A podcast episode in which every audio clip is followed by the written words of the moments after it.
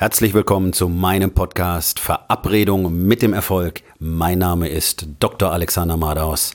Lehn dich zurück, entspann dich um, mach dir es bequem und genieße den Inhalt der heutigen Episode.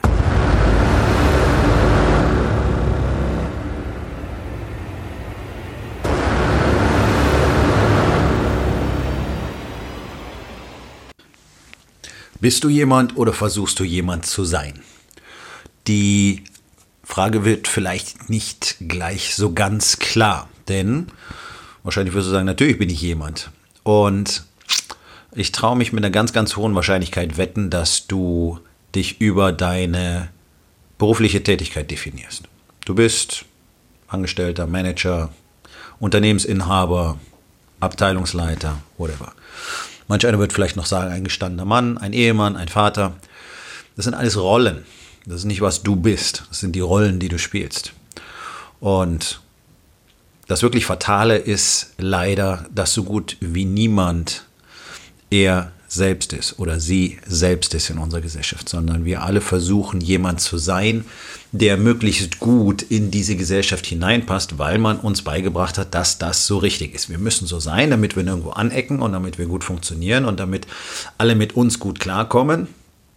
Und damit es keinen Ärger gibt und damit unser Leben genauso farblos, langweilig und vorausgeplant verläuft, wie unsere Eltern das für uns gedacht haben und wie sie sich das für uns wünschen. Und die Gesellschaft natürlich auch. Denn jeder, der was anderes macht, der ist potenziell gefährlich und äh, wahrscheinlich eher ein bisschen seltsam. Hm, das Problem liegt bloß leider darin, dass niemand glücklich werden kann, der nicht er selber ist. Deswegen haben wir eine überwiegend unglückliche Gesellschaft. 85 Prozent der Menschen hassen ihren Job, das habe ich schon ein paar Mal erwähnt.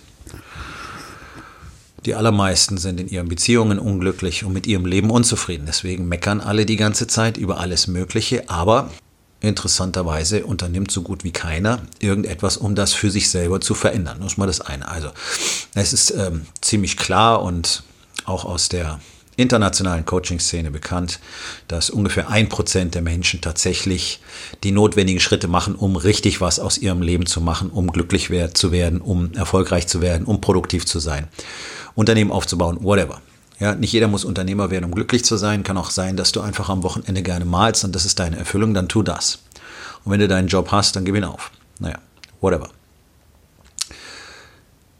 Auch mir wurde beigebracht, äh, dass ich jemand anders sein muss. Und das ist natürlich extrem fatal, weil wir dadurch unser ureigenstes Wesen negieren und unterdrücken müssen. Und das führt unweigerlich einfach zu, zu inneren Konflikten, zu innerem Schmerz, zu, zum Gefühl von Leere, von nicht dazuzugehören, von niemals genug sein zu können, von ähm, ja, einfach sich selber nicht genug schätzen zu können. Warum auch? Ich darf ja gar nicht ich selber sein. Also wie soll ich mich dann selber schätzen können? Ähm, als ich herausgefunden habe, was das tatsächlich für mich bedeutet, habe ich angefangen, intensiv daran zu arbeiten. Und ich kann jedem nur empfehlen, äh, wirklich selber detektivisch zu untersuchen, wer du wirklich selber bist. Und es gibt verschiedenste Möglichkeiten, das zu tun. Es gibt zum Beispiel einige sehr interessante Testverfahren, die Charaktereigenschaften sehr gut enthüllen. Und ähm, das Interessante daran ist, dass die Fragen in diesen Testverfahren überhaupt nicht zu durchschauen sind. Und sie sind auch nicht richtig zu beantworten. Also das sind immer Fragen mit mehreren Auswahlmöglichkeiten für die Antwort und irgendwie scheint keine Antwort wirklich zuzutreffen. Und deswegen geht man instinktiv auf eine Antwort zu und wählt die aus. Und das ist auch das Prinzip dieser Tests. Nun ist es jetzt nicht so, dass man, äh, wie viele Leute das machen, die sich da esoterisch oder spirituell finden wollen, sich dann für irgendwas begeistern und dann ähm, finden sie sich auch da ganz genau wieder, einfach weil sie es so toll finden. Äh, Veganer sind zum Beispiel so eine Spezies.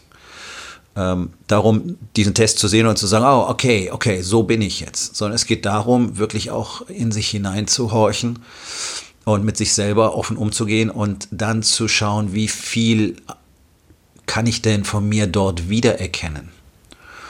Und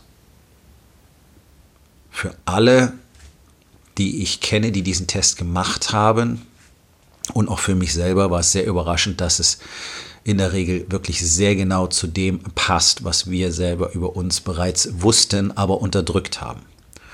Und da gibt es bestimmte Persönlichkeitsanteile und man ist natürlich nie nur ein Persönlichkeitstyp, aber in der Regel versuchen wir sekundäre Anteile zu unserem Hauptwesen zu machen, einfach weil das gesellschaftlich besser akzeptiert wird. Ähm, ein Charakter, der extrem viel Power hat und der einfach extrem viel Leistung bringen kann und der dementsprechend auch mit einer äh, immensen Energie überall spürbar wird, wird einfach dabei eingehen, wenn er versucht, das alles unter einem Deckel zu verstecken und stattdessen ein empathischer Zuhörer zu sein. Er kann vielleicht auch ein empathischer Zuhörer sein, aber es ist nicht seine führende Charaktereigenschaft. Seine führende Charaktereigenschaft ist Power, produzieren, kreativ sein, nach vorne gehen, aktiv sein. Nun ist es so, dass sowas bereits im Kindesalter nicht gern gesehen wird in unserer Gesellschaft und dementsprechend versucht man, die Menschen umzutrainieren, was dementsprechend zu allen möglichen äh, Problemen führt. Drogenkonsum, aggressives Verhalten bei Jugendlichen, Jugenddepressionen. Der überwiegende Teil von diesen Störungen geht tatsächlich darauf zurück, dass man versucht, junge werdende Menschen in starre Formen zu pressen, die nicht annähernd dementsprechend, was sie tatsächlich sind. Einfach weil die Eltern schon gar nicht in der Lage sind zu erkennen, wen sie da vor sich haben. Warum können die Eltern das nicht? Weil die Eltern sich selber schon nicht erkennen können. Weil sie sklavisch dem Glauben verfallen sind, dass sie genauso wie beschissene Roboter in unserer Gesellschaft funktionieren müssen, damit ihr Leben in Ordnung ist. Und dieses Leben, das in Ordnung ist, ist für die allermeisten einfach scheiße. Man kann es nicht anders sagen. Sie sind unglücklich, sind unzufrieden, hätten gerne alles anders, wollen eine andere Beziehung haben, wollen mehr Geld, woanders leben, was weiß ich. Nichts passt. Jeden Tag sind sie unzufrieden mit dem Job, mit den Kollegen, mit dem Chef, mit dem Ehemann, mit der Ehefrau, mit den Kindern. Nichts ist in Ordnung. Und es verändert sich natürlich auch nichts, weil erstens keiner wirklich schaut, warum das so ist was ist mit mir? Wer bin ich denn wirklich? Wie benehme ich mich denn jeden Tag, anstatt bloß rumzulaufen, Leute anzuscheißen? Könnte man mal selber schauen, ist man vielleicht wirklich so inkompatibel, weil man sich einfach selbst negiert. Für mich war das genauso. Ich war einfach nicht in der Lage, wirklich mit Menschen umzugehen, weil ich nicht in der Lage war, mich selber auszudrücken. Diese künstliche diese künstliche Puppe von mir, die ich geschaffen hatte, war wie ein, wie ein Roboter mit einer ganz schlechten Programmierung, hölzern, leblos, diskonnektiert, überhaupt nicht in der Lage, irgendeine echte Beziehung einzugehen. Und warum? Weil ich meinen natürlichen Energiefluss aktiv unterbunden hatte, so wie das die allermeisten Menschen tun. Warum wird denn unsere Gesellschaft immer isolierter? Menschen ziehen sich zurück, igeln sich ein, da macht man aus sowas einen Trend. Cocooning hat man das mal genannt vor ein paar Jahren, ja, wenn sich die Pärchen zu Hause einigeln, nicht mehr rausgehen, alles findet nur noch online statt. Die Leute schreiben sich lieber eine E-Mail, anstatt äh, fünf Meter zum Nachbar rüber zu gehen. Online-Dating, ähm, Online-Pornos. Die Generation der Männer zwischen 20 und 30 konsumiert inzwischen lieber Pornos, anstatt echte sexuelle Kontakte zu haben sehr, sehr verstörendes und beängstigendes Ergebnis. Das ist das, was wir herangezogen haben nach drei Generationen. Nach drei Generationen, die sich selbst verneinen und nur noch sklavisch ergeben, sich in eine Form pressen lassen und dann das Ganze missionarisch weitertragen in die nächsten Generationen. Oh mein Gott, wie schrecklich könnte das sein, wenn ich meinen Job ändern müsste, wenn ich meinen Job verlieren könnte, wenn ich was anderes tun müsste, wenn ich umziehen müsste. Oh, ich warte nur noch auf die Rente. Hoffentlich ist die Rente sicher. Ja, der Ruhestand. Ich freue mich so auf meinen Ruhestand. Der überwiegende Teil der Bevölkerung freut sich darauf, dass der größte Teil seines Lebens vorbei ist. Das muss man sich mal klar machen. Wer sich auf seinen Ruhestand freut und darauf wartet, und nicht in der Lage ist, zum Beispiel seinen Job bei Zeiten aufzugeben, weil er ja dann seine Altersvorsorge verlieren würde, in dem Glauben, dass er damit gut aufgehoben wäre, dass er erstens genug Geld hat und zweitens damit glücklich und zufrieden sein könnte. Nein, das wird alles nicht passieren. Erstens, wenn die ganzen Sozialsysteme innerhalb der nächsten 10, 15 Jahre zusammenbrechen, wenn nicht wirklich ganz gewaltig etwas passiert in der Politik, nämlich irgendjemand mal mit dem Taschenrechner kommt. Das sind nämlich Fantasiezahlen, das sind keine errechneten Zahlen, das sind fromme Wünsche, Umverteilungsphänomene, um immer die nächsten vier Jahre die Leute ein bisschen zufriedener zu machen. Und auf der anderen Seite ist es so, wer sich auf seinen Ruhestand vorbereitet und glaubt, er tut dann nichts mehr, der hat sich einfach schon zum Sterben hingelegt. Denn nur wer weiter kreativ und produktiv lebt, wird auch weiterhin erfüllt leben. Das klassische Rentendasein, letzter Tag Arbeit, hinsetzen, nichts mehr tun, das sind die, die sterben innerhalb der nächsten fünf, sechs Jahre. Statistiken sprechen eine ganz eindeutige Sprache. Und warum tun die Menschen das? Weil sie niemals erkannt haben, wer sie selber sind, weil sie gar nicht wissen, was sie jetzt mit der Zeit machen könnten. Also sie freuen sich 40, 45 Jahre darauf, was dann endlich kommt. Also 45 Jahre weggeworfen, 45 Jahre warten. Das wäre, als würdest du 45 Jahre an der Bushaltestelle stehen, um dann endlich loszufahren. Na, in der Zeit hätte ich mich ja mal wirklich auf die Socken gemacht und wäre zu Fuß gegangen. Aber das ist das, was die allermeisten tun, weil sie gar nicht wissen, wer sie sind und was sie wollen. Und das Leben ist sowieso schon so scheiße. Also hoffen sie darauf, dass sie dann wenigstens nicht mehr morgens aufstehen müssen und arbeiten, sondern nur noch rumsitzen können. Und immer noch nicht wissen, wozu sie eigentlich hier sind. Das ist für mich die Horrorvision schlechthin. Ich habe keine, keine Angst vorm Sterben oder vor dem Tod, sondern ich habe Angst davor, so zu enden. Mit Bedauern am Schluss.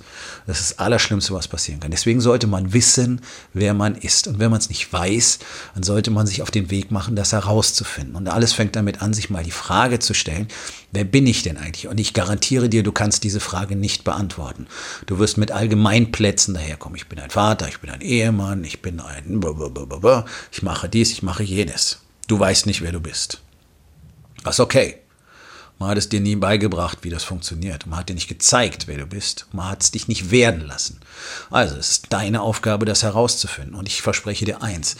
Erst wenn du das herausgefunden hast, wirst du deine Power komplett nutzen können. Erst dann wirst du dein Potenzial entfesseln können. Ganz egal, äh, wie erfolgreich du jetzt im Moment glaubst zu sein. Ob du 10 Millionen im Jahr verdienst, 10 Euro im Jahr verdienst, 100 Millionen im Jahr verdienst. Es ist nichts im Vergleich zu dem, was du tun könntest, wenn du wirklich deiner Natur entsprechend leben würdest und deine Energie komplett frei fließen könnte. Und das tut sie nicht, solange du deinen Zweck nicht kennst, solange du nicht weißt, wer du bist und wozu du hier bist.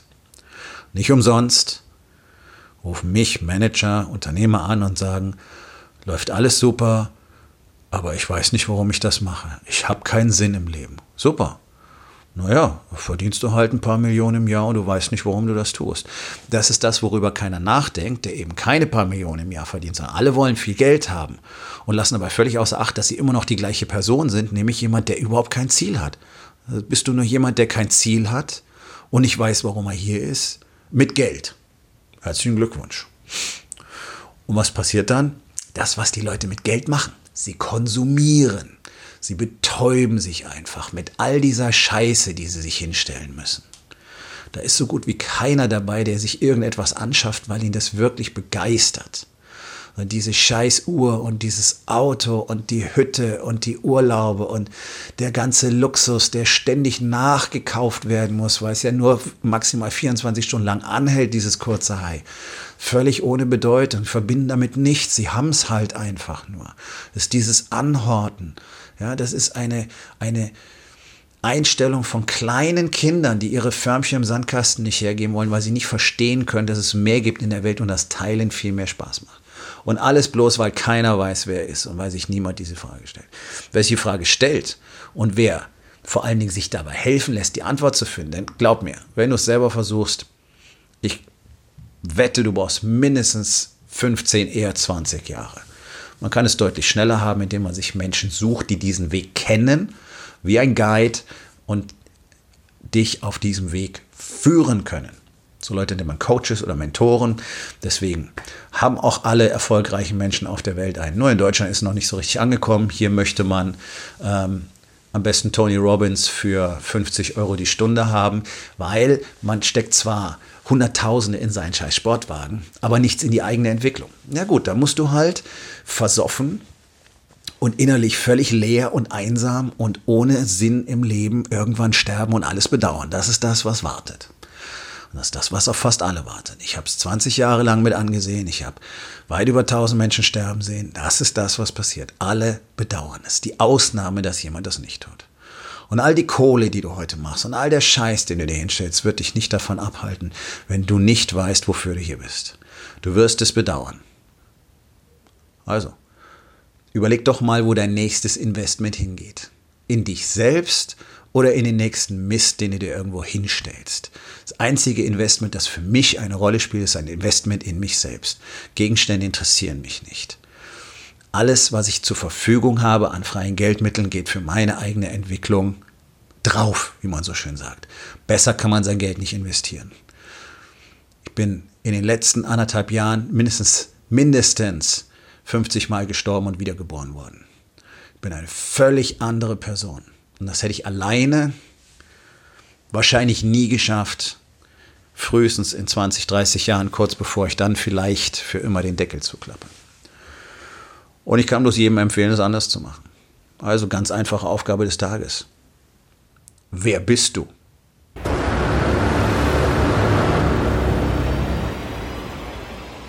Das war's für heute von mir. Vielen Dank, dass du meinem Podcast Verabredung mit dem Erfolg zugehört hast. Wenn er dir gefallen hat, abonniere meinen Kanal und hinterlass doch bitte eine Bewertung auf iTunes. Ich bin Dr. Alexander Madaus und ich wünsche euch allen noch einen schönen und produktiven Tag.